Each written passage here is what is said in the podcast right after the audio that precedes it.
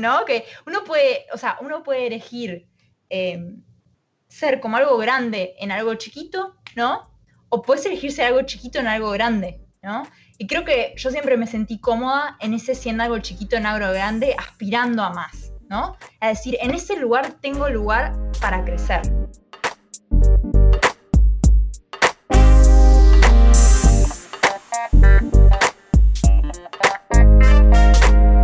La que hay familia? Mi nombre es Jason Ramos y bienvenido a Mentores en Línea, un podcast donde hablamos con los empresarios e influencers responsables por las marcas más destacadas, para que así conozcas quiénes son tus mentores en línea. Y en el episodio de hoy tengo a Agustina Sartori, quien es la fundadora y CEO de Glam Street, una compañía que fue adquirida por Ulta Beauty en el 2018 y eres su directora de AR Innovation. Agustina, un placer tenerte aquí hoy. ¿Qué tal? Muchas gracias por tenerme acá, un gusto. Oye, la, este, como estábamos hablando en ese pre-podcast session, como yo lo llamo, fue un, al fin y al cabo un placer tenerte aquí después de varios meses de comunicación. Siempre, siempre a mí me gusta esa intriga, como que a veces cuando vamos a ese back and forward de va a pasar, no va a pasar, porque cuando pasa es tan exciting, es como que sabes que, yes, estamos aquí. Sí, no, buenísimo. Gracias por, gracias por mandarme y contactarme. Me encanta participar de estas cosas y, ver si podemos ayudar a algún emprendedor que está empezando a emprender o emprendiendo y quiere algún, algún consejo. Yeah, oye, mira, ya que estamos hablando, no te lo mencioné, pero eres nuestra primera invitada de Uruguay. Estamos en... ¿En serio? Yeah. Así que vamos a empezar por ahí. Cuéntame un poquito más de quién es Agustina.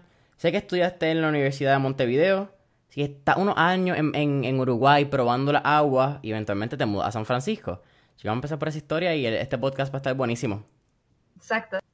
Em, sí, como decís vos, empecé, yo me, crié en Uruguay, nací en Uruguay, estudié ingeniería telemática en la Universidad de Montevideo. Esto es como ingeniería en computación mezclado con ingeniería en telecomunicaciones. Em, y era una carrera que en su momento, en realidad, era una carrera muy masculina en el momento, ¿no? Era como que habían pocas mujeres en ingeniería y, era algo que, que, fue muy nuevo, ¿no? Me acuerdo la gente decía, ¿por qué vas a estudiar ingeniería? Eso tan difícil, y tecnología y programación, y creo que había una concepción diferente a la que hay hoy, donde, donde hoy nos damos cuenta que el, rubro tecnológico es una oportunidad enorme, ¿no? Em, en ese momento era un poco raro y a mí me encantaban las computadoras, siempre me encantó eh, todo, todo, lo que era la tecnología. Eh, había hecho cursos de programación incluso antes de la universidad y, siempre me, ha gustado muchísimo eso. Y también como que veía una relación entre personas como con, diría, cargos gerenciales exitosos con eh, lo que es la, que hayan estudiado un rubro, algo en, tecnología.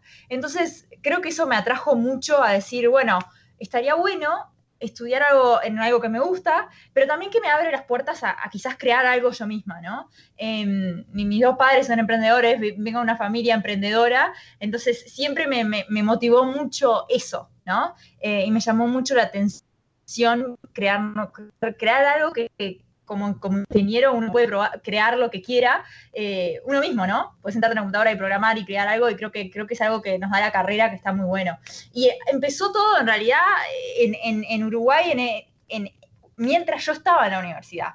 Entonces, eh, había un proyecto de fin de carrera que tuve donde, donde empezamos a hacer este probador de maquillaje en su momento, que era algo que la gente iba a probar en la tienda, donde podían sacarse una foto y ver cómo el maquillaje le quedaba en su cara, algo que nada que ver, súper tecnológico, pero nada que ver de quizás eh, el rubro, ¿no? Maquillaje y tecnología. Claro. Uno diría, qué, locura estos dos mundos, cómo se relacionan, ¿no?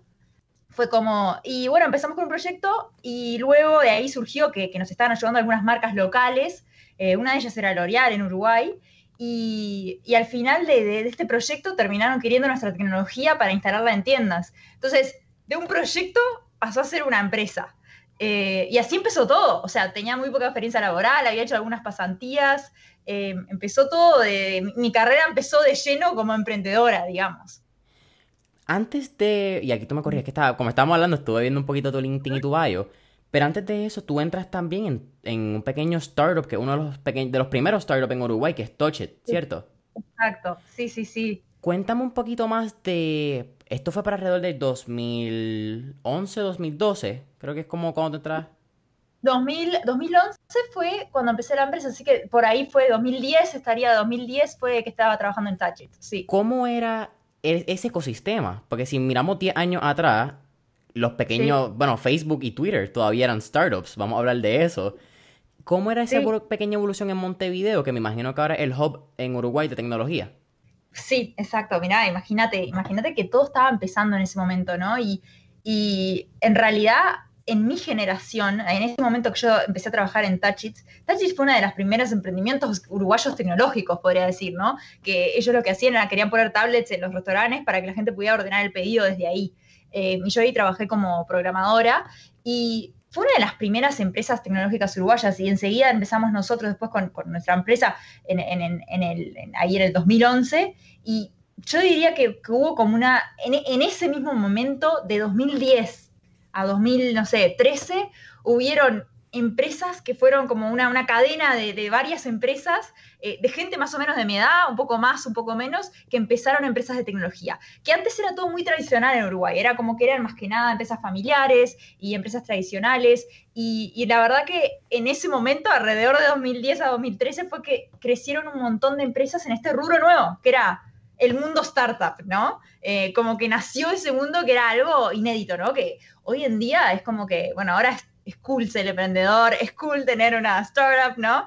Eh, pero en ese momento era más, eh, ¿por qué vas a hacer una empresa vos misma cuando puedes conseguirte un buen trabajo en una empresa de software? Como que ese cuestionamiento era fuerte, ¿no? Era como que vas a tirarte sola a hacer un emprendimiento, pero no entiendo, no, no, no tenés ninguna experiencia laboral, ¿Por qué, por, qué? Como que a la gente le chocaba, ¿no? Pero fue el puntapié a toda una generación de emprendedores después. Claro. Eh, eso que contaste vos es muy real. En, Uruguay siempre hubo un gran apoyo de instituciones del gobierno a emprendedores. Hay una institución que se llama la ANI, que es la Agencia Nacional de Investigación e Innovación. Esta institución financia emprendedores en ciencia y en tecnología, como también becas de estudiantes, etcétera y es financiada eh, por, el gobierno y por el, por el, Banco Interamericano de Desarrollo también, em, y te dan como préstamos no, no, reembolsables, ¿no? Entonces te permite empezar tu propio negocio con algo de capital, donde no, no tenés que ir a salir a levantar capital de inversores, sino que podés, podés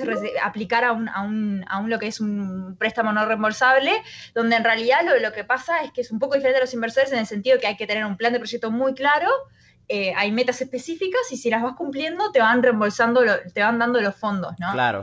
Entonces, a un emprendimiento que está empezando, esto es ideal porque cuando uno empieza no tiene mucho y necesita probar un poco de su mercado lo que está haciendo, entonces es una guía increíble y hoy en día la ANI sigue siendo, eh, yo diría, la, institución así, estrella para, cualquier emprendedor en, Uruguay. Tienen incluso programas internacionales donde tratan de atraer eh, emprendedores que estén en otros países y quieran emprender también, ¿no? Sí, que es como la, aceleradora de... Es tipo aceleradora que te dan un, grant y pues vas midiendo unos KPIs, vas midiendo...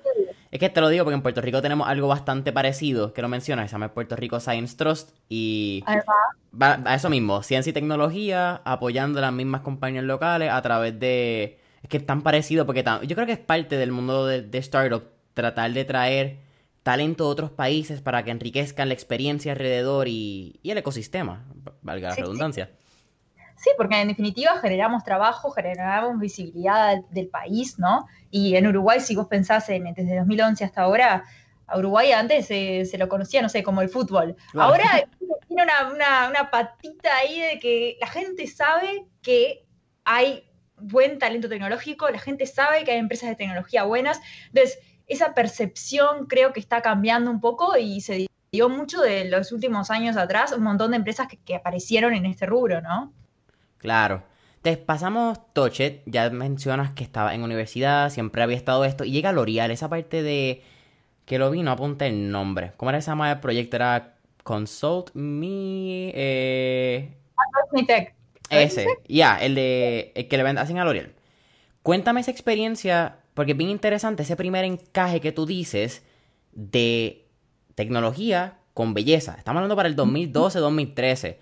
Ahora, ahora quizás es bien obvio. Ahora la gente dice, ah, pues claro, tú necesitas verlo, nosotros mismos la ropa, pues como yo me la mido online. 2013 el e-commerce apenas era algo.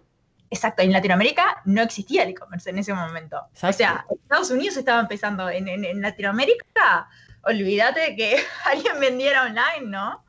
Sí, sí. Bueno, eso viene mucho de la mano también de que, bueno, en su momento lo que hacíamos era poníamos como, ni siquiera tablets, porque imagínate las tablets, los iPads que hay hoy, en ese momento todavía no habían iPads que eran capaces de, correr el tipo de tecnología que nosotros teníamos. Es más, creo que el primer iPad apareció después de eso, o sea, teníamos como una computadora que, eh, una computadora en la, tienda de maquillaje, ¿no? De que, eh, grande, digamos, una torre, o sea, ¿te acordás la torre de la computadora, no? O sea, una pantalla eh, y, nada, eso corría en un servidor local, era, era totalmente diferente, ¿no? Era como un, un monstruito así, donde podía probarte maquillaje que hoy en día lo haces en el celular, ¿no? Eh, tipo, o sea, pero eso se debe también a la, a la evolución de la tecnología, ¿no? Y eh, cuando uno desarrolla tecnología que, requiere de mucha capacidad del procesador para, para, para renderear cosas, ¿no? Es como que si el celular avanza, tu tecnología avanza, porque el hardware es clave. Entonces, en ese momento el hardware no estaba ahí, o sea, los celulares eran mucho más básicos. Eh, nadie tenía un Instagram y subía filtros y no existía el concepto de filtro en Instagram, ¿no? Entonces, eh, fue como que nos acompañó un poco el cambio de la tecnología con eh, el progreso de, nuestro emprendimiento también. Todo eso fue bastante clave, diría yo. Y con L'Oreal lo que hicimos fue un piloto en varias tiendas, ¿no? Entonces ellos lo probaban las tiendas y después empezamos a decir, ok, esto lo probamos en Uruguay, a la gente le gustaba, y dijimos, vamos a expandernos internacionalmente porque en Uruguay el mercado es chiquito, somos 3 millones de personas. A oh, ver, las marcas no, tienen mucho presupuesto, las marcas operan con presupuestos adaptados al mercado. Entonces, nosotros no, podíamos vender, o sea, a ver, el e-commerce, no sé si ni hoy L'Oreal vende e-commerce en, Uruguay, ¿no?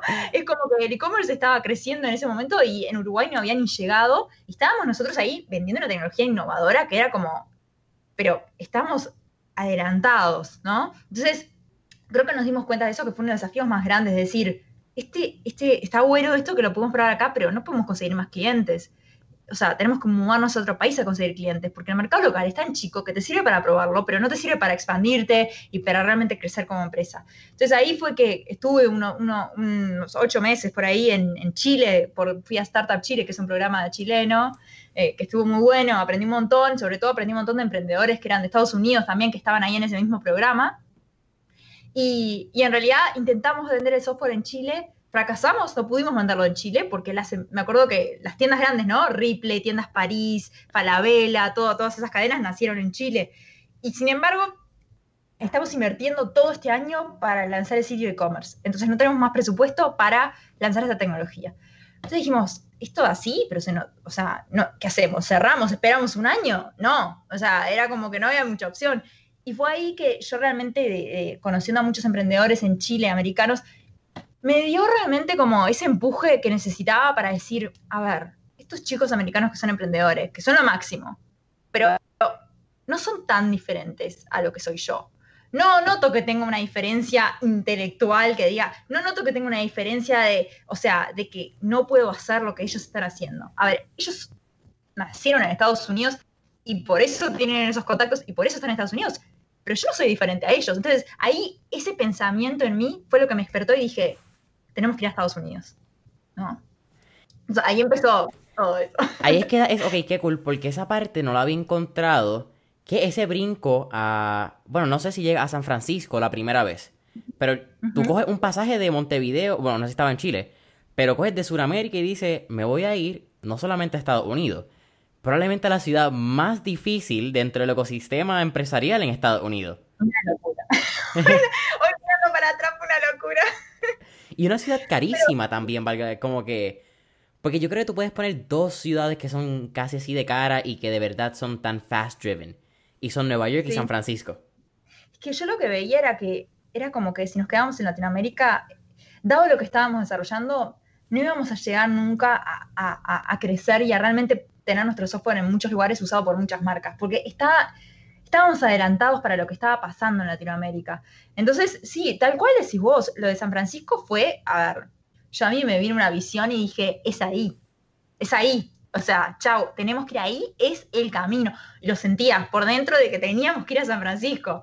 Eh, y así fue, como decís vos, o sea, un día me tomé un avión y dije, tenemos que ir ahí, tenemos que aprender de qué hace la gente, cómo hacen las cosas, eh, tenemos que estar, yo siempre fui como, realmente siempre pensé que si uno quiere vender su producto en Estados Unidos, a ver, nosotros no sabíamos nada de Estados Unidos, nunca en mi vida había vendido una empresa americana, ¿cómo iba a aprender a hacer eso si no estaba ahí y absorbía y aprendía de la gente de cómo se hacen las cosas? A ver, nos íbamos a tener que dar contra la pared, pero yo no tenía un advisor que me pudiera, a ver, de, que trabajara en una corporation, que me diera consejos de cómo a una corporación. No, íbamos a tener que ir y pegarnos contra la pared. Entonces, eso siempre sentí que, que, se iba a dar y que íbamos a poder lograrlo si estábamos ahí y si estábamos en ese lugar. Em, y, y, así fue, o sea, cuando, cuando, cuando fuimos, o sea, yo, yo, me fui para allá con un pasaje así como decís vos y teníamos teníamos un inversor, sí, que habíamos conocido en Punta del Este, en Uruguay, que era random, ¿no? O sea, en Punta del Este, Uruguay, gracias a un emprendedor eh, que conocí yo en Startup Chile, que estaba ahí, y el, y el, y el señor, Cris Oreras, estaba de vacaciones en Punta del Este. Un inversor de Palo Alto, Silicon Valley, de un fondo de inversión enorme. Vos podés creer que me lo presenta ahí nos caemos súper bien y termina invirtiendo en el emprendimiento cuando esto no era nada, ¿no? Entonces, él, él fue el que de alguna forma me abrió las primeras puertas en San Francisco. ¡Wow! Que ya para este momento era Glam Street o todavía estábamos en... Ok. ¿Cuándo pasa ese, e, esa, el, el proyecto con L'Oreal? ¿Continúa siendo Clam Street o hay un, un, periodo, porque como estaba mencionando, era vaqueado por la universidad y también era vaqueado por el gobierno, tengo entendido, ¿verdad? ¿Tú separas y tú dejas ese proyecto corriendo o ese mismo proyecto se transforma en Glam Street? Ese mismo proyecto, o sea, lo que pasa es, la ver, lo de L'Oreal duró un año y después sacamos las, sacamos las cosas de las tiendas, ¿no?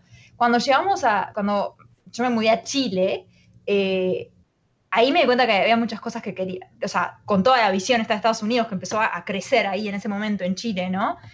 Me daba cuenta de que habían cosas que, tenían que cambiar. Por ejemplo, desde el nombre de la empresa. A ver, Advice Me Tech era un nombre típico de Sudamérica vendo servicios de software. Era Agustina pensando que esto era un nombre buenísimo, que además lo teníamos escrito con una falta de ortografía. A ver, Advise Me habíamos escrito con C, que en realidad era Advise Me, debería ser con S. O sea, era todo, todo, todo para atrás. Y un amigo de Estados Unidos, que conocí en Chile, fue él el que me ayudó a, hacer brainstorming para un nombre. El nombre lo puso uno de mis mejores amigos Chile, americanos que estaba en el mismo programa de Chile.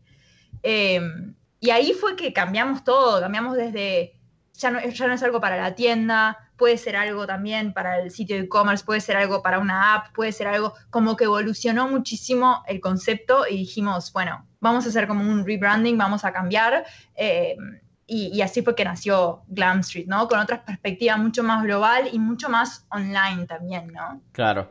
ahí cogemos el vuelo y estamos en San Francisco esos, esos primeros seis meses, aunque, aunque es bien interesante porque tú mencionas que ya tenías una puerta, entre comillas, abierta, ¿verdad? Que es acceso al, inversionista. Pero esos primeros seis meses deben ser bien crudos. Cuando tú estás haciendo quizás ese, el knocking on the door, la venta, entendiendo los famosos coffee shops de Silicon Valley, donde tú te reúnes y ves a todo el mundo y todo el mundo tiene una gran idea. Sí, sí. Y para mí era como, o sea, era un sueño eso, ¿no? Era como, no podía creer lo que estuviéramos ahí. Pasar de un lugar, un lugar donde ser emprendedor era raro en Uruguay, a irte a la ciudad donde todo el mundo es emprendedor, ¿no? Y decís, ¿cómo esto es posible, no? Que a, la vez está buenísimo, pero a la vez también agrega competencia, ¿no? Porque todo, el mundo está haciendo algo interesante. O sea, no sos solo vos que tenés un emprendimiento y todo el mundo te conoce y todo el mundo, todas las instituciones las conoces y todos te están apoyando y todo el mundo cree en tu... No, esto es, no sos nadie, ¿no?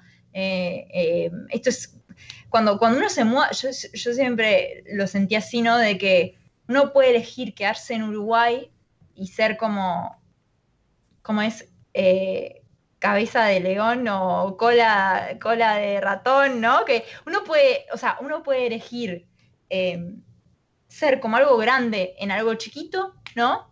O puedes elegir ser algo chiquito en algo grande, ¿no? Y creo que yo siempre me sentí cómoda en ese siendo algo chiquito en algo grande, aspirando a más, ¿no? Es decir, en ese lugar tengo lugar para crecer, ¿no? A mí, a mí lo que me gustaba de Estados Unidos era que yo me sentía nadie, ¿eh? Me sentía como que, a ver, era lo peor de lo peor, no había estudiado en ninguna universidad de Estados Unidos, no conocía el mercado, ¿no? No conocía, no tenía contactos. O sea, me había recién mudado a San Francisco, no tenía ni idea de los códigos, de qué decir, qué no decir, cómo hablar a un inversor, cómo hablar a un cliente, no sabía nada. Y me sentía como minúscula, ¿no? Pero también ese sentimiento, ese sentimiento de yo puedo aprender y acá puedo crecer. Entonces, es como que es un sentimiento de no soy nadie, pero al mismo, al mismo tiempo es un sentimiento de tengo un espacio enorme para poder crecer y expandir mi negocio y generar un impacto. Y, sin duda lo que a mí me pusheaba mucho era el hecho de, quiero mostrarle al mundo lo que Uruguay puede hacer. Eso siempre lo sentí muy fuerte, ¿no? Eh, fue como que no tengo que estar en Silicon Valley para poder generar un impacto global, para poder generar un emprendimiento tecnológico. A ver, la gente en Uruguay es increíble. Entonces, lo que podemos desarrollar en Uruguay es increíble. Y eso fue, fue, fue mucho lo que me, me, me ayudaba a seguir para adelante como que yo sentía que tenía una llave a una puerta, pero que yo era más la llave, porque en realidad lo que hacía era abrirle la puerta a toda esta gente que tenía un talento increíble y posicionar a Uruguay realmente diferente. Entonces, eso era siempre lo que me empujó de eso, ¿no? Y, esa, que me generaba esa adrenalina también, digamos, ¿no? No, es, me encanta y es genial.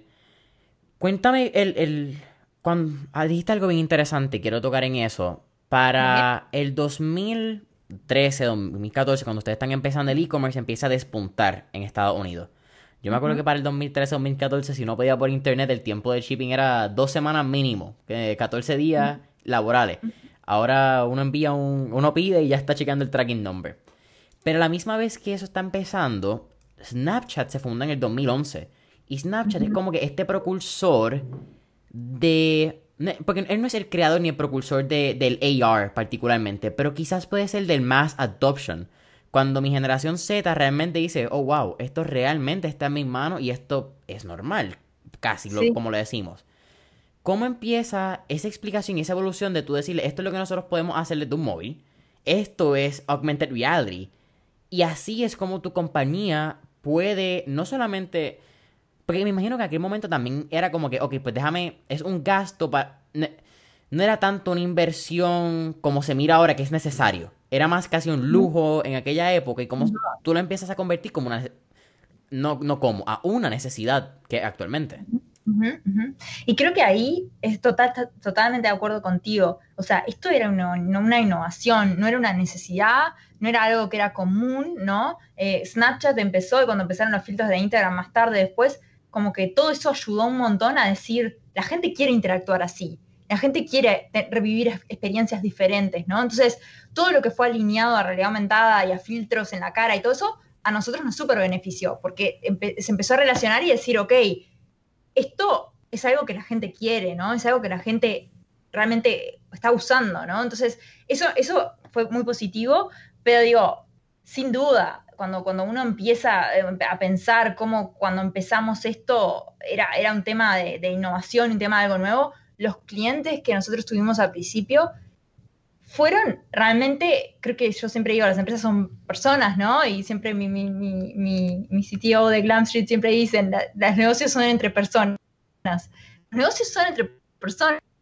Eh, o sea, a ver, habían que encontrar a la persona clave de una empresa que creyera en tomar el riesgo de algo innovador. Era un tema de encontrar a la persona. No era un tema de, vamos a ver esta empresa, a ver si... No, no, no. Era, teníamos que identificar si había alguien en esa empresa que realmente, número uno, se jugaría por una startup, se jugaría por una startup uruguaya. O sea, un riesgo no en ese momento, porque ahora todo, todo es internacional y está todo bien, pero en ese momento no, era uruguaya, Uruguay, ¿dónde está Uruguay? ¿Cómo que, cómo, que tu equipo está en Uruguay? Era como imposible imaginarse, ¿no?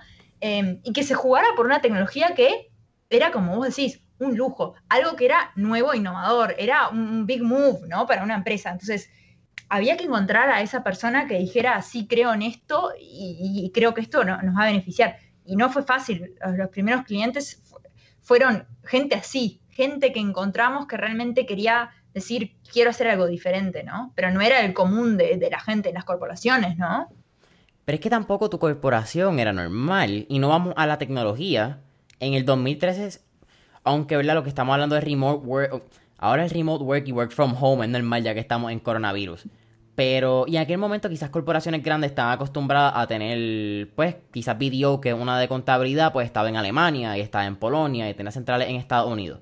Pero que una compañía con Business Development en San Francisco tuviera su Development Team en, en o desarrollo, ¿verdad? En, en Uruguay, no era normal. ¿Cómo No. ustedes mantienen esa comunicación al principio? Porque, bueno, sí existía Skype para aquella época, imagino que era el, el método.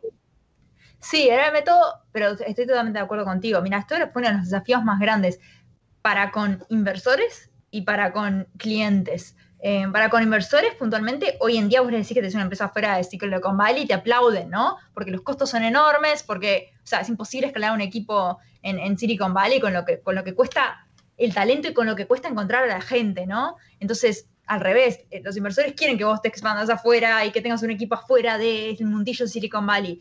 En, el mo- en ese momento era una locura. Era como que, ¿qué haces con un equipo en Uruguay? O sea, necesitas a la gente acá. Como que eso era muy. Los inversores repetían eso todo el tiempo. Es más, o sea, eh, Wow. siempre, siempre preguntaban, ¿y vas a tener a gente, está bien que tengas gente en Uruguay, pero vas a tener a gente de tecnología en San Francisco? Yo siempre le decía, como que no le veo el sentido. Porque, a ver, yo entiendo que sea un mundo desconocido para el, para, para el que es americano, VC, Venture Capital, eh, eh, Angel Investor, que nunca en su vida fue a Uruguay, puede decir, ¿y dónde? ¿Y qué hace la gente? ¿Y cómo? ¿Y este talento es bueno? ¿No es bueno? No tengo ni idea. Como que esas dudas obviamente existen. Son válidas, sí. Sí, y también existe, y es válido, como decís vos, es como que, bueno, no era algo normal, ¿no? No era algo, es tipo, o sea, me acuerdo de reunirme con inversores y que me decían, a ver, me paraban la reunión, ¿no? Y me decían, ¿quién, quién te presentó? ¿Por qué estás acá enfrente mío? Era como que, llegó un momento que decían, pero pará, esta mujer que me está diciendo que viene de Uruguay, tiene como Uruguay, ¿por qué está enfrente mío? No entiendo. Como que pasaba eso, ¿no? Wow, me, me acuerdas tanto. eh, ¿Has visto la película The Social Network? Con la de Facebook. Sí, sí. Me acuerdas tanto cuando dices esa parte de, de estar en, en Silicon Valley, cuando Sean Parker, que en este caso era Justin Timberlake, le dice al principio a, a Mark, You have to come to San Francisco. Your team has to be in San Francisco. Y ahí es cuando se causa todo el caos, porque pues estoy contando casi el spoiler de la película, pero es cuando Saverin se entera y ve que el equipo está en San Francisco y crean una vida fuera de él. Eso es una locura, quizás no una locura, porque es que uno lo ve en película y piensa esto no pasa. Pero cuando Sí. una película autobiográfica de este pequeño startup y este pequeño mundo, una realidad. Y me parece tan cruel también el mundo de, de los inversionistas como te dicen, Why are you here and who are you? Donde, Sí, sí, sí. damn, Sí. que es bien Totalmente. crudo. Igual lo, a mí lo que me gusta de esto es que creo que, o sea, no sé si yo hoy miro el mundo desde otra perspectiva, porque ahora hace más de cinco años que estoy acá en San Francisco, entonces como que entiendo mejor qué es lo que pasa acá, o sea, conozco a mucha gente, es como que estoy metida dentro de este mundo, entonces no sé si es mi combinación de que ahora soy parte de, entonces lo veo diferente, o, o si alguien, si una Agustina viene hoy acá con mi misma situación, en mi mismo background, si va a vivir lo mismo, ¿no? Yo quisiera pensar de que las cosas cambiaron, o sea, quisiera pensar de que hoy en día, y más con todo esto que está pasando ahora, ¿no? Es como que veo que el mundo es más global, Claro. que la gente ya no, no, no- las empresas no escalan estando en San Francisco con, con- teniendo que contratar talento a un, a- realmente a un precio que es, es muy difícil mantener, ¿no? Eh, entonces, quisiera pensar de que todo eso cambió y me imagino que hoy si Agustina viene hoy a San Francisco en esa situación, me gustaría pensar de que las cosas serían diferentes. Creo que las cosas serían diferentes. Eh, creo que con todo lo que está pasando con el movimiento de mujeres emprendedoras y, bueno, Latinos in Tech, formo parte de esa organización y me, me- me encanta participar de sus eventos cuando los hacen. O sea, hay un montón de instituciones que están trabajando para que las cosas se sean mejores y creo que ha avanzado un montón. Creo que, que- que levantar capital siendo mujer tiene, obvio, todo tiene mucho por, por- por mejorar, no digo que esté perfecto, ni ahí estamos lejos todavía, pero sin duda no estamos en el mismo lugar de que cuando yo vine acá. Eh, hace cinco años las cosas cambiaron, ¿no? Tú mencionaste ahí un factor de, y aunque no lo toqué, porque no, no necesariamente me hu- hubiese pensado que lo íbamos a tocar, pero ¿cómo fue es- esos primeros meses, quizás esas primeras entrevistas para levantar capital como mujer?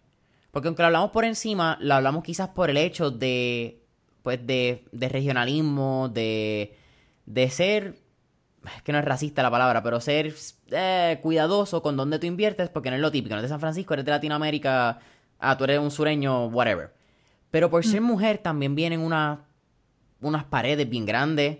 Definitivamente vemos sexismo de parte de muchos inversionistas eh, americanos, puertorriqueños, whatever sea. So, cuéntame esa experiencia. Sí, eso fue todo un tema, ¿no? Pero cuando yo pienso eso que decís vos de el ser latino, ¿no? Y el ser mujer, ¿no? Era como que se suman, se suman las dos cosas, ¿no? No es una, son las dos, ¿no? Em, creo que el, ser latina igual, yo siempre lo sentí más fuerte el peso de ser latina que el peso de ser mujer. Hmm. Yo creo que, siempre sentí como que pesaba más el hecho que era latina y que, que estaba por fuera de este mundo em, que el hecho que era mujer. Porque, o sea, si yo fuese una americana mujer, creo que, sentí más pushback, no por ser mujer, sino por ser latina lo sentí más fuerte. No digo que no me hubiese afectado, sí me afectó el, hecho de ser mujer.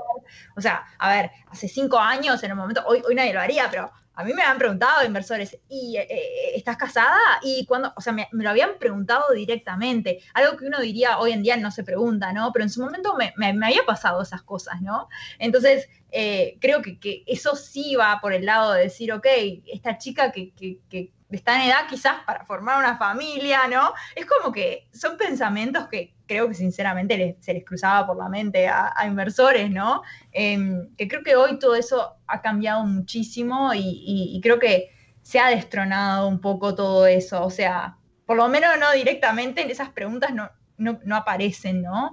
Em, y creo que, estamos yendo hacia un camino con todo lo que está pasando, ¿no? Con la raza, con diversidad y con todo eso, creo que estamos en un momento difícil, pero al, mismo tiempo cuando uno está en un momento difícil se, nota la necesidad del cambio, ¿no? Claro. Creo que en ese momento no se notaba. Hace cinco años no se notaba la necesidad del cambio.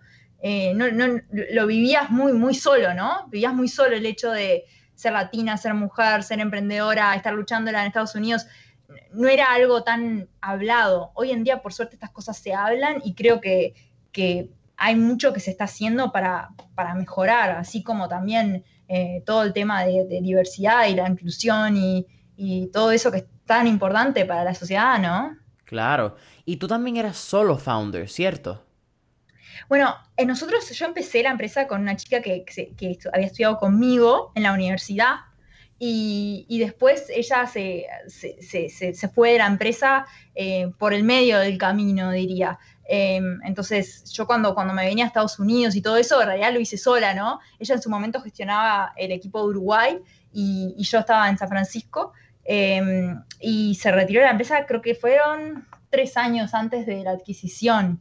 Eh, dos años y medio, tres años antes de la adquisición. Entonces, fue, el comienzo lo hice con ella en el camino, ¿no? Em, pero luego, luego eh, que empezamos con todo el mundo Estados Unidos y levantamos capital y la empresa empezó a crecer, creo que es importante, esto es todo un tema, ¿no? Pero es importante entender qué, quiere hacer uno con su empresa, ¿no? A ver, ¿a dónde quiere ir? ¿Qué, qué, ¿Querés levantar capital de emprendedores, de inversores americanos o no? Porque, a ver, las reglas del juego cambian. No es lo mismo tener una empresa que tenés capital ángel de Friends and Family que tenés un fondo de inversión que te dio plata en Estados Unidos. A ver, seamos realistas, las reglas del juego no son las mismas. Entonces creo que en esos momentos es cuando muchas veces pasa entre founders que, a ver, ¿qué queremos hacer? ¿Queremos hacer lo mismo o no? Y cuando eso no pasa, es que, es que hay que tomar un camino, ¿no? Eh, entonces, eso fue más o menos lo que pasó entre, entre, nosotros. Fue una visión totalmente de lo que queríamos de la empresa.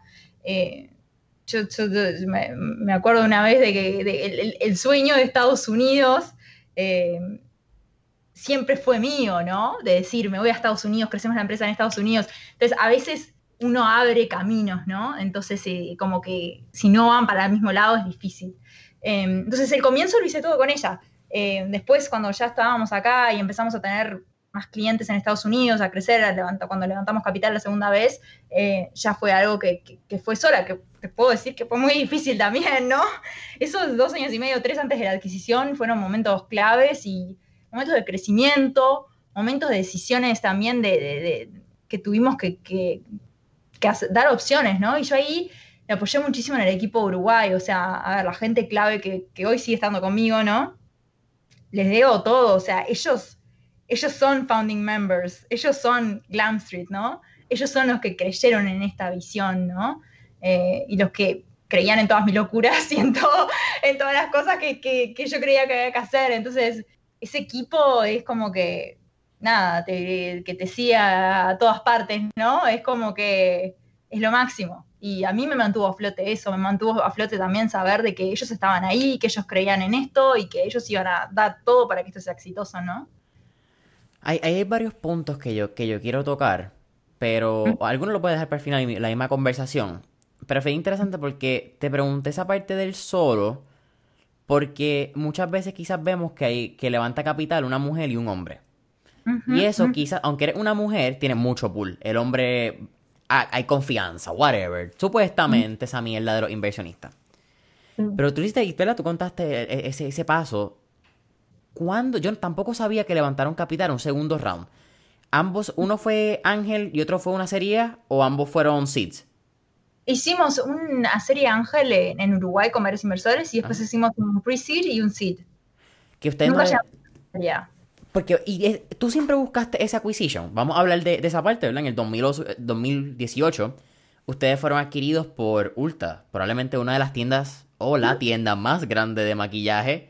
Y en el cuarto al lado tengo a mi hermanita, que es una super mega fan de, de Ulta, que a cada rato se mete a la aplicación y yo estoy hablando con ella y fue, ¿tienes la aplicación de Ulta? Sí, yo, y tú sabes el LAR, yo, qué cool. Como que actually tengo un usuario de lo que estamos hablando aquí en, en mi casa.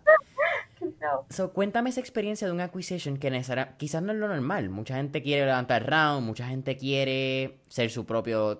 ser, todo el mundo quiere ser Facebook y Twitter. Sí. Pero tú encontraste un espacio de emprender dentro de una corporación. Y yo creo que esos espacios son bien importantes hablarlos porque en este caso ya tú eras emprendedora, pero a mí me, gusta mencionar también que no siempre uno está ready emocionalmente y, capaz para ser emprendedor. emprender por su sola, su propia empresa. Porque tú puedes ser emprendedor dentro de corporaciones. vamos, vámonos por ahí, esto, esta conversación está buena. Sí, yo creo que, mira, em, Ulta era uno de nuestros clientes. Ulta era mi cliente más grande, sí. Por dos años estuvimos trabajando, ellos eran nuestros clientes, teníamos eh, como nuestro software embebido en su app Em, y la verdad que, te digo la verdad, lo que, lo que pasó fue que uno a veces siente, viste, cuando es the right thing at the right time, ¿no? Yo lo sentí así y creo que Ulta lo sintió así. A ver, esto fue una de las primeras adquisiciones de Ulta. de tecnología, cierto. Sí, entonces no era que Ulta estaba, era algo que hacía ellos, ellos mucho de comprar empresas de tecnología. Una de las primeras empresas tecnológicas que, que compró Ulta fue Glam Street. Entonces, creo que, en realidad hubo muchas cosas que pasaron. Una cosa que pasó fue que el mercado se empezó a mover. A ver, L'Oreal compró Modiface en febrero de 2018. Modiface era un competidor nuestro em, y adquirió, lo, adquirió L'Oreal. Em, entonces, esto generó un movimiento en el mercado, donde, a ver, realidad aumentada en beauty, it's here to stay, ¿no? Entonces, eso generó como un movimiento general de decir, todas las marcas empezaron a decir, ay, pero yo también quiero realidad aumentada, ¿no? Y empezó a ser como, pasó de ser un, como vos decís, algo innovador y algo nuevo y algo que solo las, las, como top leaders adoptaran, a algo que era, esto lo va, o sea, esto es, un, esto es una realidad. Y para quedarse. Exacto. Entonces, em, nuestra relación con Ulta siempre fue muy buena. Eh, yo siempre, siempre sentí que, la verdad que el liderazgo, el grupo de ejecutivos en Ulta es muy especial. Es como que siempre lo vi muy diferente a otras corporaciones. Me parecía que era como muy inteligente, muy como driven, ¿no? Era como que realmente estaban haciendo algo diferente. Y Ulta, quieras que no, que, es, es eh, joven, es una empresa joven. Eh, en 1990 empezó, o sea, es una empresa que, que tiene mucho de crecer rápido. Si os miras la historia de Ulta, es una empresa que creció rapidísimo, ¿no? Em, y entonces, eso siempre me atrajo mucho. Y después el hecho de que ellos de repente dijeron, bueno, realidad aumentada, realmente creemos en esto, queremos, queremos desarrollar más cosas. Y la realidad es que fue una opción, ¿no? Fue como que, ¿qué hacemos? ¿Cómo hacemos para...? la conversación fue, ¿cómo hacemos para generar un impacto más grande? Y así empezó. Y ¿Qué pregunta? Sí, fue, y fue una pregunta con meses de, respuestas, ¿no?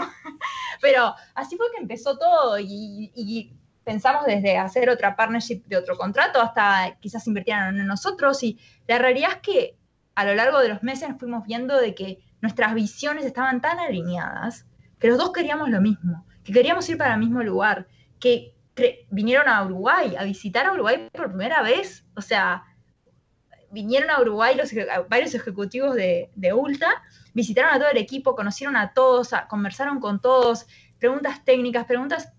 Y se, cuando llegaron, siempre mi, quien hoy es mi jefa, Michelle, eh, la VP de innovación, eh, siempre me dice, cuando, cuando estábamos ahí en esas reuniones, fue como que sentí, me dice ella, que esto podía pasar.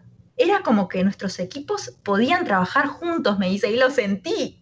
Entonces es como que creo que todo eso fue mutuo, ¿no? Se sintió como que, a ver, todo lo que venimos haciendo hasta ahora no es que lo vendemos y lo guardamos en un cajón.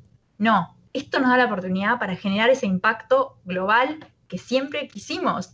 Para generar ese impacto, decir, esta empresa uruguaya está generando un impacto en todos Estados Unidos, en el retail más grande de belleza, esa era la oportunidad. Y de alguna forma para mí eso me abrió la puerta de decir, pero esto es lo que yo quiero, esto es lo que yo quiero. O sea, y, fue, así que para mí fue como, de nuevo, en el momento correcto, eh, todo fue como que encajó muy bien, ¿no? Em, creo que esas cosas no pasan siempre, ¿no? Y cuando pasan las sentís. Y, te juro que pasa por ahí al final. Es tipo, ¿siento que esto es lo correcto o no, no? Hay tanto de eso que es tipo, a nosotros aprendemos tanto a lo largo del camino y muchas veces yo no descarto esos sentimientos de siento que esto es lo correcto. A veces siento que esto es lo correcto. Vienen de un montón de aprendizajes que quizás no los puedes procesar mentalmente uno atrás de otro, pero por algo estás sintiendo eso. Entonces, siempre a los emprendedores, para mí, tenemos que confiar en ese instinto, porque ese instinto no es un instinto random. Ese instinto viene de de, años de aprendizajes y de años de darnos contra la pared y diciendo que genera ese sentimiento de esto es lo correcto, ¿no? Entonces hay que, hay que escucharlo, ¿no? Y lo estás mencionando porque, mano, es súper impresionante cuando tú hablas que te está comprando Ulta. Ulta, y eso es lo que estaba chequeando ahora para decir un número real. Tiene sobre 1200 tiendas físicas en los Estados Unidos. Y estamos hablando de los malls más prestigiosos con Dios sabe cuántas personas y cuántas niñas y mujeres están, niñas, mujeres y hombres, para ser inclusivos, están comprando maquillaje a través de Ulta Online. Las colecciones con James Charles, las colecciones ahora con... Ay, mi hermana me va a matar. Eh, Alison Ray y la otra TikToker que crea son, las caras de la nueva marca de Ulta, una marca juvenil. Mi hermana me va a matar por no me acordarme el nombre. Pero es, es bien lindo y como tú, tú dices esa parte de cuando ellos van a Uruguay para ti tiene que ser, como le decimos aquí en Puerto Rico, un momento de pechinflau. Porque es un orgullo para ti saber que lo que están viendo, lo que está saliendo de Uruguay, que tú creíste hace ocho años, que muchas veces, y eso también quiero hablar, esto va a ser otra tangente, pero tú hablas mucho de, lo que es, it's not the suffering, but it's the, it's the hard work, it's the, las cosas que, están detrás de las cortinas que no hablamos del emprendimiento. Y yo creo que cuando estamos en un 2020, que todo el mundo tiene Instagram, todo el mundo tiene TikTok, todo el mundo tiene Facebook, todo el mundo piensa que el emprendimiento supone que sea abriste una tienda y tienes 10 mil dólares en el primeros 30 días, que no es solo, que cuando tú empiezas todo todos tus amigos te van a apoyar y te van a comprar. Y yo creo que más lejos de eso no puede ser. Eso es, eso es tan importante que tú lo mencionas que, los inversores todos te van a dar plata, que, todos que toda la gente quiere tu tecnología, y no es así como decís vos, ¿no? Eh, es difícil. Entonces, cuéntame, no solamente pues tener a, a Ulta de, pues como parent company, pero también tener que estar innovando con tantos colores, con tantos productos nuevos, con... También yo tengo, esa es una pregunta. ¿Cuán difícil es desarrollar un sistema de o yo no sé ni cómo se desarrolla honestamente Augmented Reality. Yo soy súper desconocedor de, del desarrollo de la tecnología. Pero ¿cuánto toma que es un procesador rápido? Que sea que la aplicación no se tarde en download. Porque es algo que también estamos viendo con pues, un poquito fuera de, la belleza, un poquito más mi expertise como, como hombre, como niño, que son las tenis. Goat tiene un, está trayendo poco a poco este sistema de tú poder enseñar tus dos pies y que aparezcan unas tenis. ¿Cómo es ese proceso detrás de la tecnología? Sí, mira, el proceso detrás de la tecnología, hoy en día hay un montón de plataformas que se pueden usar que como que construyen sobre algo, ¿no? Incluso Google y Apple como que lanzaron sus propios frameworks que permite construir realidad aumentada con librerías que tienen ellos. Por ejemplo, ARKit, ARCore, ¿no? Eh, ah. son, cosas que antes no existían, ¿no? Antes era, tienes que construir todo desde cero, ¿no? Lo que nosotros llamamos el engine, ¿no? En nuestro caso, nosotros construimos nuestro propio engine. O sea, todo esto primero, que nació esta tecnología antes de que estos frameworks existieran, o sea, que esto, esta ayuda no existía, pero nosotros construimos nuestra propia tecnología porque hoy en día esas tecnologías, mucho, muchas de las cosas que hacen es la realidad aumentada, tipo, te pongo así, tipo, como zapatillas en, y te las, pongo adelante, o una mesa y veo cómo queda la mesa en, un lugar, ¿no? IKEA. Sí, ahí va. Eh, entonces, hay un montón de plataformas que permiten hacer eso de una forma que es mucho más fácil que antes, ¿no? No necesitas un equipo súper, súper, súper tech para poder hacer eso. En nuestro caso, es un poco diferente porque lo que hicimos nosotros es algo muy especializado, ¿no? Entonces, eh, tiene que ver con la cara, tiene que ver con superposición de efectos, ¿no? Tiene que ver con, no es pego algo encima de algo, sino que tiene que ser realista, ¿no? Eh, entonces nosotros construimos nuestro propio, lo que llamamos el engine, ¿no? De maquillaje, de maquillaje que permite renderar esos efectos en real time, ¿no? Entonces, para, darte un poco de, nuestro, de nuestro team, hoy en día somos 25 personas y la mayoría, somos, la mayoría son ingenieros, muchos en computer vision, eh, varios en, graphics, como los graphics engineers, que son los que pueden hacer renderizar esto en real time, ¿no? Después también tenemos ingenieros de mobile, de backend, pero la, mayoría de los 25 personas son ingenieros, ¿no? Entonces, eh, también otra cosa que hay que saber es que nuestro equipo hoy desarrolla esta tecnología, pero también desarrolla otras cosas, ¿no? Entonces, la adquisición de Ulta como parte de Ulta fue inicialmente por lo que hoy llamamos Glam Lab, em, que si buscas Glam Lab vas a ver, leer un montón de artículos que habla de Glam Lab, eh, que, le llamamos así a la tecnología que hicimos nosotros, pero también estamos haciendo otras cosas. Estamos haciendo Shade Matcher, entonces si usas la app de Ulta puedes encontrar tu right shade para escanear, te escaneas la cara y te decimos cuál es tu foundation perfecta para tu piel. Eh, ahora lanzamos un skin analysis que permite como escanearte la cara cómo está tu piel y eh, recomendaciones a través de AI para saber cuáles son las que tenés que usar. Entonces, el Glam Lab, el Virtual Try-On, eh, AR, es, el comienzo, ¿no? Eh, de, de, nuestra partnership. Hoy en día tenemos otros productos y la idea es que hoy, como el equipo de, somos parte del equipo de innovación de Ulta, tenemos un equipo, digamos, high-tech que puede hacer muchas cosas. Entonces, eh, eh, la visión es no, solamente que sigamos haciendo realidad aumentada, sino que también eh, hagamos este otro tipo de cosas que estamos haciendo, ¿no? digamos, innovando en, Ulta en diferentes áreas, ¿no? y por eso no, es que sigamos trabajando todo en lo mismo, ¿no? Es como que estamos haciendo otros productos. Sí, están buscando otros inlines, como, como a veces llaman en, los startups, buscando otras vertientes para, pues casi revenue streams, si fuese una compañía que, que vende. Pero está bien cool y me vuela en la cabeza porque aunque yo no uso maquillaje, pues señorita que está aquí al lado mío a través de una pared, sí lo usa. Y pues, aunque ella a veces piensa que yo no la escucho, a veces la escucho un poquito más de lo que ella piensa. Y eso es lo que pasa. De momento quizás tú compraste algo y como no pudiste probarlo, pues tiene un shade que no es. Hace el, ¿cómo que se llama? El swoosh, el swash. Eh, el swash. Ajá. Eh, viste, que después no digan que no la escucho. Y, eso es tan interesante, además de tú también poder seguir innovando con un equipo que te, no solamente te da el apoyo, que confía en ti, pero cuando tienes una compañía como Ulta, que tú tienes capital económico para poder inyectar ideas y recursos, recursos de pues, el equipo de 25 personas, de poder innovar y poder crecer en otras vertientes, requiere muchas veces ese está tan y tan cool que, mano, que apoyen una compañía latina, eso más que nada.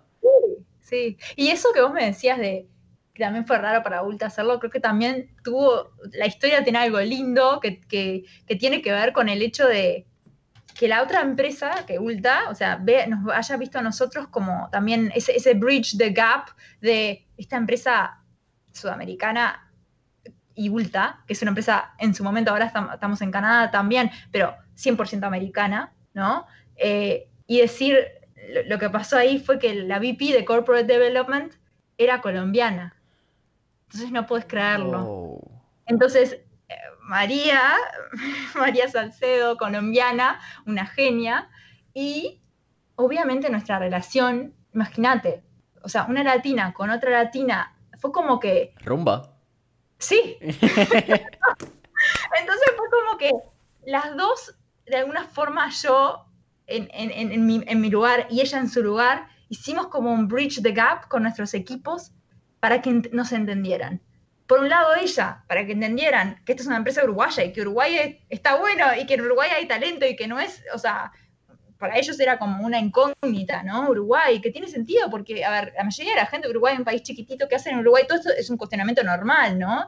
Em, sin embargo, María tenía, tenía ahí una relación conmigo que trascendía, ¿no? Y en el caso mío fue lo mismo, pero con mi equipo, ¿no? Porque, a ver, esta, esta compra de esta empresa significaba que ellos también, ellos ahora pasaban a ser parte de Ulta. ¿Y qué significaba esto? ¿Y ellos querían o no querían? Entonces yo de alguna forma hice como el bridge de ese gap con mi equipo, que fue lo que de alguna forma logró de que Ulta y Glam Street se unieran, ¿no? Entonces creo que las dos hicimos nuestro granito de arena ahí a, como build bridges entre culturas, ¿no? Em, creo que, me, encanta esa historia porque yo a veces le, digo a María, eh, o sea, vos te das cuenta de lo, o sea, lo clave que fuiste en esto, porque realmente creo que, ese entendimiento y, la realidad es que, nos entendimos muy bien. Y esto pasó a ser desde, una negociación, de una adquisición, a también como la conversación de cómo construimos este partnership para algo que las dos queremos, ¿no?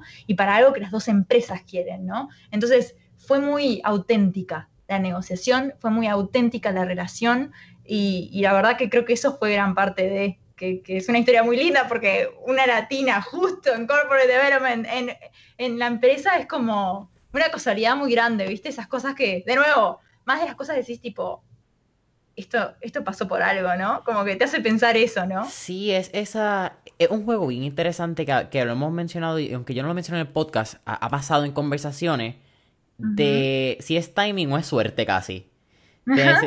Y, y, yo creo que al fin y al cabo es lo mismo. timing y suerte tienen algo bien parecido. Muchas veces yo creo que es por la experiencia de la persona y qué pasa, que, cómo se describe. Pero son, son las causalidades de la vida.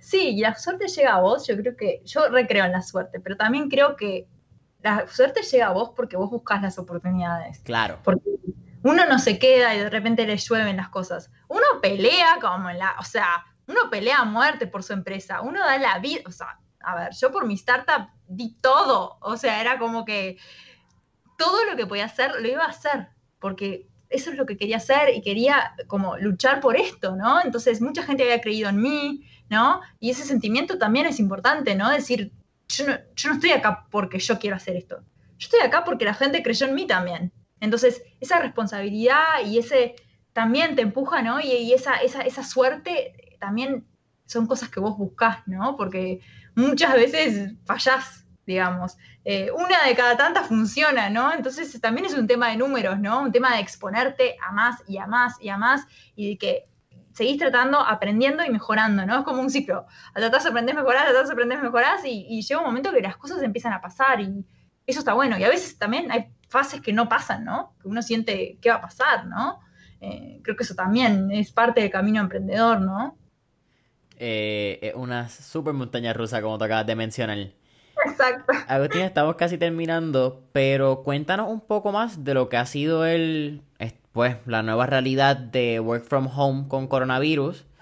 Y aunque para ti no realmente no es muy diferente, porque tu equipo estaba en, en, Uruguay y siempre ha estado en Uruguay, se ve más o menos esa, esa realidad, pero a la misma vez cómo ha afectado y quizás cómo ha aumentado el volumen de tráfico que quizás tienen en la aplicación con, pues, con el AR, porque hay lo que sí se convierte inevitable es que ya la gente no puede ir tanto, o si, si pueden ir, pues quizás no quieren ir a la tienda. So, ya no hay una prueba real al momento, ahora entra Glam Street y está aquí para revolucionar y quedarse. Exacto, esto fue como, de nuevo, una de estas cosas que es como que Ulta hizo la adquisición de Glam Street, eh, Glam Lab empezó a crecer, la tecnología que hicimos, que le llamamos así, dentro de Ulta, y la verdad que yo iba a pensar que esto iba a llevar años de adopción, ¿no? Una cosa es la tecnología, otra cosa es la adopción de la tecnología. Entonces, la adopción iba a llevar años, e-, era una realidad, porque la gente se tiene que adaptar a una nueva forma de, consumir, eh, lo van a usar como algo útil o lo van a usar como algo fan o qué, ¿no? Y entonces, de alguna forma la pandemia y todo esto que pasó forzó que esto pasara. Porque, a ver, primero Ulta se convirtió en un retail donde por momentos fuimos un e-commerce only eh, retail. Que, a ver, Ulta, como os dijiste, tiene más de 1200 tiendas. Ulta no es un e-commerce only retail. Y hubieron momentos que tuvimos que serlo, ¿no? Entonces, la gente no podía probarse nada. Entonces, la forma de probarlo era Glam Street, ¿no? Eso por un lado. Y ahora las tiendas que han abierto un montón de tiendas, eh, las tiendas abren sin muestras disponibles. O sea, uno no puede tocar. Claro. Exacto. Entonces, Glam Lab se vuelve también la forma de probarse make-up en la tienda. Entonces, si vos vas a las tiendas hoy, ves un montón de carteles en todos lados para poder que pruebes Lab porque esa es la forma que te lo probás. Entonces, algo que fue una innovación, algo que pasó de ser, o sea, pasó de ser realmente algo que era divertido, diferente, innovador para el consumidor, a una necesidad, ¿no? Entonces, el que pasa a ser esa necesidad a nosotros es como que, wow, la gente ahora necesita esto. No es algo que capaz que alguien joven le gustaría hacer porque es divertido. Es una necesidad, es la única forma de probarse. Entonces, esto eh, para nosotros de alguna forma generó un cambio enorme, ¿no? Y sumamente positivo en la adopción de, nuestra tecnología.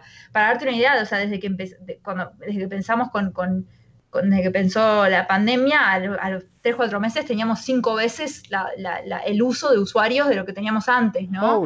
Tenemos, o sea, tenemos millones de, shades tried, tenemos cerca de 30, 40 millones de shades tried, ¿no? Es como la gente está usándolo porque lo necesita. Entonces, eso para nosotros es increíble. De alguna forma, eh, en respuesta a la, pandemia, también para Ulta es importante probarle a nuestros usuarios una forma de, poder hacer lo que hacían antes, que era la gente va a Ulta porque le gusta experimentar. Entonces, esta es otra forma de experimentar. Y de alguna forma es una gran respuesta a, lo que.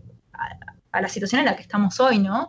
Eh, sin duda hay un montón de artículos y videos de Mary Dillon, la CEO, hablando de esto eh, y lo importante que es para este momento y, creo que eso también para nosotros es un honor de que sea así y de que todo esto nació con una empresa en Uruguay, ¿no? Que ellos apostaron y que ellos creyeron en la gente.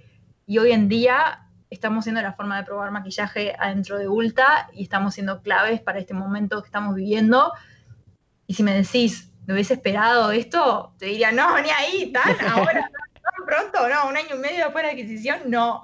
Y sin embargo pasó, entonces creo que también es como que estamos en el momento, también un momento, pegamos en un momento clave para, para Ulta, ¿no? Dado la situación que estamos viviendo.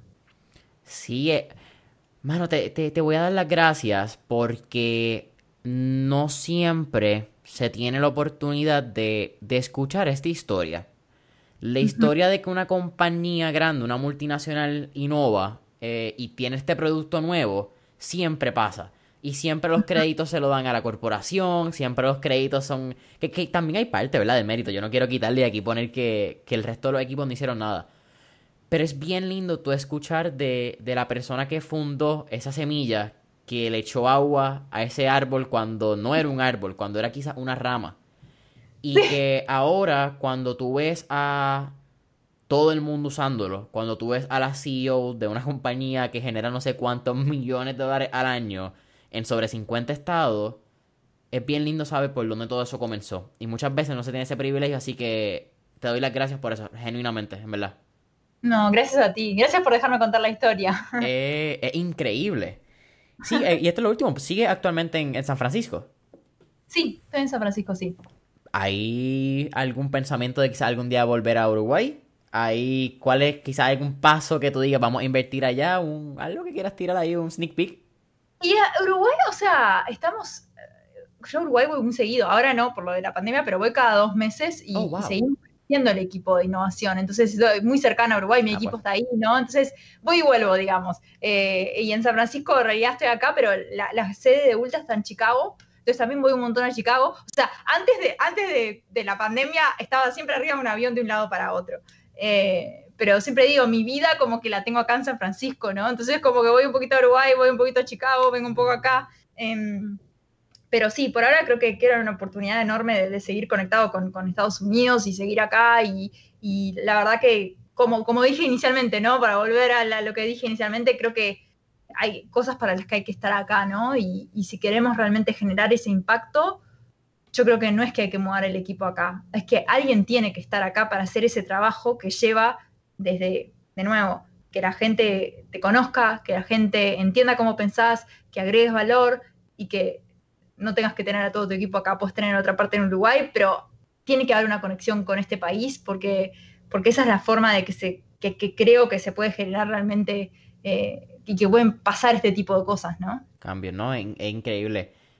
Chicago, ciudad muy linda, excepto en invierno, muy fría. muy fría. Ah, es, increíble, hasta en verano de momento vas a 65, 66 y esos cruces te parten en dos cuando esas ráfagas de viento llegan. No, no, no. Ciudad, ciudad cruda, literalmente. Agustina, para mí ha sido un placer. Siempre al final hacemos tres preguntas. Ya un poco más relax, fuera de, del business zone y eh, para divertirnos un rato. La primera, si pudiéramos montarnos en una máquina del tiempo y mirar el pasado, ¿qué época, década o periodo histórico te gustaría visitar y por qué?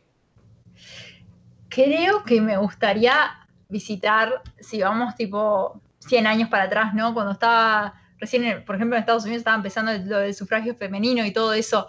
Creo que empezó una revolución muy grande en esa época de, que empezó a formar lo que, lo que hoy se ve y el potencial que tenemos hoy nosotros como mujeres, ¿no? y que si pensamos para atrás hace 100 años nomás, no podíamos ni votar, ¿no? Entonces creo que, creo que esa es una época que me encantaría estar como observadora, ¿no? Porque por suerte que se hicieron todas las cosas que se hicieron, pero observar y decir, wow, del cambio y, la energía de, de nuevo, emprendedoras, mujeres que tomaron la fuerza y el liderazgo para, para, que esas cosas pasaran, ¿no? Estaría bueno ir a ver eso, cómo era vivir en esa época, ¿no? Y los, desafíos que se ven haber enfrentado. Gigantes, que me acuerdas casi hay un poquito a... Eh, yo creo que lo, lo, popular es la casa de papel, un poco es la casa de papel, ¿no? Eh, Chicas del cable. Ese, eh, que, fue un periodo bien particular, aunque eso es Revolución Española y esa área, pero que, fue un, antes y después de la vida, definitivamente. Segunda pregunta. Tenemos un playlist en Spotify llamado Mentores en línea, el playlist, donde tenemos todas las canciones que motivan y pompean a nuestros empresarios. ¿Usan la palabra, o sabes lo que significa la palabra pompiel? Es un anglicismo. Entiendo. Ok, es que no sé si se usa como, como son cosas aquí pero creo que entiendo lo que decís. Ok. Tipo, para arriba, como pum para arriba. Exacto. con eso dicho, ¿qué canción motiva y pompea a Agustina Sartori? Quizás antes de ir a una reunión, antes de montarse un stage de un avión. Sí, creo que, en, en, y te cuento acá en la, época de acá de la pandemia, que vivo con, con uno de mis mejores amigos eh, acá en San Francisco, y, a él le encanta una, canción que ahora se volvió la canción de la pandemia, que la ponemos cuando estamos medios ahí como que, bueno, ¿qué hacemos? Nada, estamos acá, eh, como que necesitas energía. Y, ponemos todo el tiempo Tusa, ¿viste? De Carol G. Eh, entonces se escucha esa canción a todo volumen acá en el apartamento. Eso es como que nos da, buena energía. No, me encanta. Tercera y última pregunta, Agustina. Con, con el mismo enfoque de cuando creamos mentores en línea, como un espacio para poder contar este tipo de historias e inspirar a la próxima generación de empresarios e innovadores, emprendedoras, etcétera, etcétera. ¿Qué consejo Agustina Sartori le podría dar a esa generación que quizás está entre los 18 años y 24, donde tú estás entrando a universidad y saliendo, que yo creo que un, un periodo bastante turbio porque tú estás buscando qué quieres hacer, todo el mundo te dice lo que podrías hacer y todo el mundo sabe lo que es correcto para ti. Y con eso dicho, ¿cuál sería ese, ese tip que, diría Agustina? Mira, yo creo que eh, es como, tal cual como decís, en esa época uno está muy confundido y también a veces escucha, escucha más de lo que debería la gente que uno tiene al lado, ¿no? Ah, pero vos sos bueno en esto, entonces ¿por qué no haces esto, no? Ah, pero entonces creo que a veces nos condicionamos por las cosas que escuchamos. Entonces está bueno entrar en uno mismo y decir, ¿qué me gusta? O sea, realmente, ¿qué me gusta hacer? Y no solamente empezar en la carrera, porque creo que no es a corto plazo que hay que empezar, es a proyectarse a futuro. ¿Qué te gustaría estar haciendo en un futuro? Porque, a ver, la carrera es algo temporal. Vos vas a estudiar cuatro años, tres años, cinco años, y eso se acaba. Y la carrera no te define, ¿no? Pero te da herramientas, te da herramientas, ¿no? Entonces, tenés que saber dónde te imaginás vos en un futuro. Entonces, si vos sos una persona que, no sé, sos artística y sos, bueno, imagínate qué es lo, o sea, cuál es tu proyección de vos en el futuro. Olvídate la carrera por un segundo. Y ahí para mí tienes que ir para atrás, ¿no? Vas pasitos para atrás, ok, para llegar acá, ¿qué tengo que hacer, no? Porque de nuevo, la carrera es simplemente una fase que, evoluciona, pero que sí te ayuda a llegar a donde querés llegar. Entonces, lo importante es ese, ¿qué querés estar haciendo en el futuro? Conozco mucha gente que estudió y después nunca ejerció, ¿no?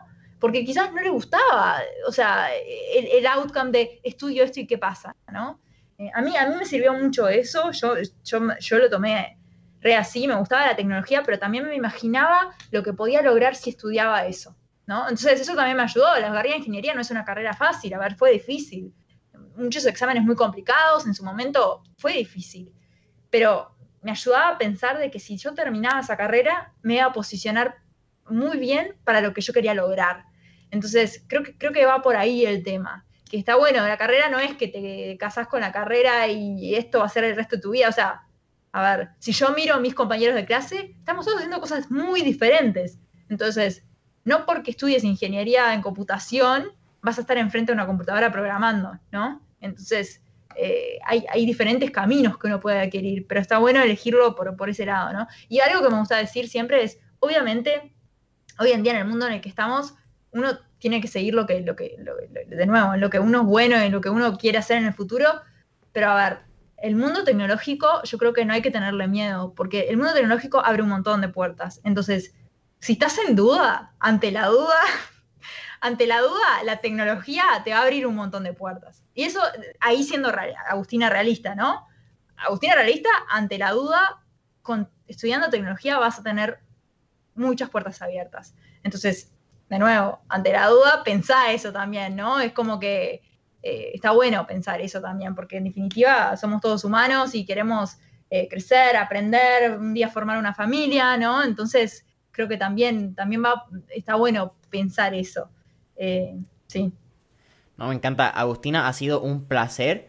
¿Dónde, bueno, podemos utilizar GlamLab? Podemos conseguirlo en la aplicación de Ulta y en dónde más podemos conseguir esta maravillosa y fabulosa tecnología que han construido. En GlamLab, o sea, si te bajas la, app de Ulta, la puedes usar ahí, o si vas al sitio web de Ulta, también, si pones GlamLab en el, como en el search bar, ahí pones enter y se te carga también ahí. Em, después también en las tiendas se puede usar, pero más que nada, si, el público es latinoamericano, que lo prueben en la app o en el sitio web. Awesome. Familia de Mentores en Línea. Saben que pueden encontrar Mentores en Línea en Instagram y Facebook como Mentores en Línea. Danos subscribe, cinco estrellitas, deja ese comentario en Apple. Taguéanos cuando le des share. Dale follow en Spotify. Y con eso dicho, Agustina, para mí ha sido un placer. Gracias por la oportunidad. Muchas gracias. chao, chao.